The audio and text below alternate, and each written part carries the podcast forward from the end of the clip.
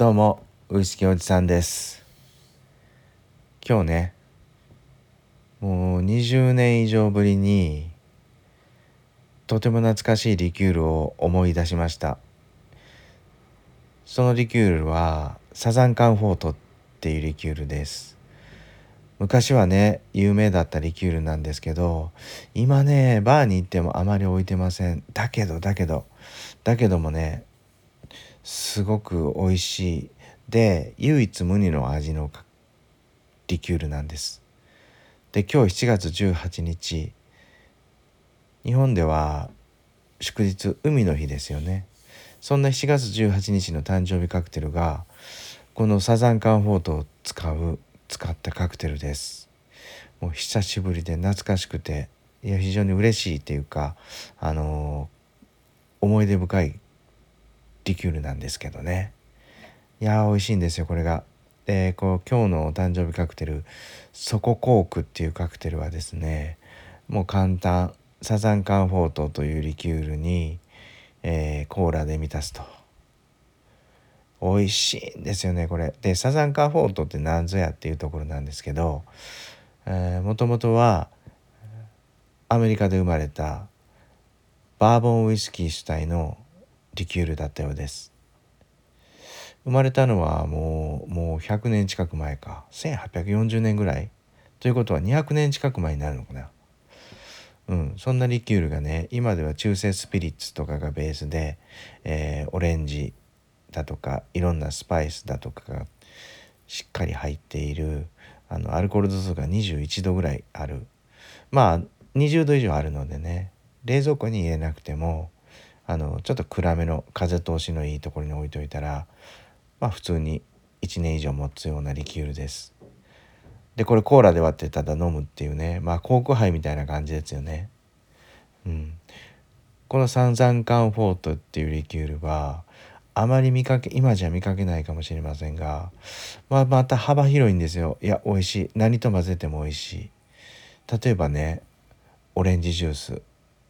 もともと、えー、オレンジオレンジの皮とか入っている、うん、風味のリキュールなのでオレンジと合わないわけがないと。グレープフルーツジュースにも合うし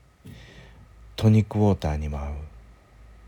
もうこれなんかあのサザンカンフォードトニックって言ってね昔は僕は若い時はよく飲んでいた、えー、お酒なんですけどもこれはあのサザンカンフォートに氷を敷き詰めたグラスにサザンカンフォートを入れてそしてまあレモンでもライムでも果汁をキュッと絞ってね。でそしてトニックウォーターで満たすと。もう飲み心地も最高な美味しいカクテルになります。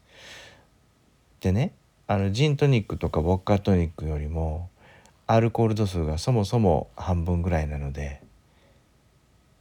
うん、そこまで体に負担もかからない。で今回のソココークっていうカクテルもですね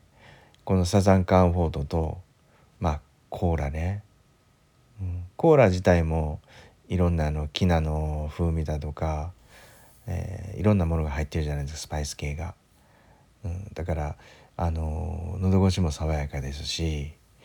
お互いねコーラの甘みとサザンカンフォートの甘みがうまく引き出して嫌な甘みを抑えつつ非常に飲みやすくて美味しいカクテルになります。今ではなかなか酒屋さんに行ってもサザンカンフォートなかなか置いてるとこないかなとも思うんですが見つけたらねこれめちゃくちゃおすすめです。いろんなジュースソーダいろんなものに結構合うのでね多分外すことはないと思います、うん、意外に門戸の広いバリエーションの多いリキュールだと思うんでよかったらこれ試してみてください。であの 300ml とか 200ml とかのちっちゃいボトルなんかあれば1回買ってみて試してみてください。もし苦手だったとしてもこれねあの、本当にもう1年や2年、冷蔵庫に入れておかなくても意外に持つので、うん、すぐ開けないとっていうわけじゃないんで使い勝手いいし是非試してみてください、うん、今日はねもう20年以上昔以前にまあまあバーでは置いていた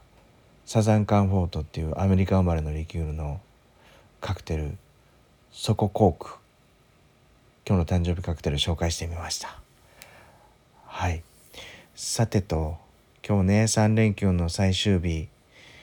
結構あまあまり暑いなっていうこともなかったんですけど、まあ、これから、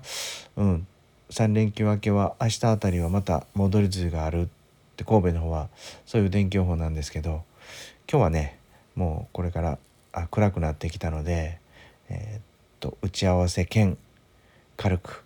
ハイボール飲みに行きたいと僕は思います。それでは皆さん今日も最後まで聞いてくださって本当にいつもありがとうございます。ではでは穏やかな夜を迎えてくださいね。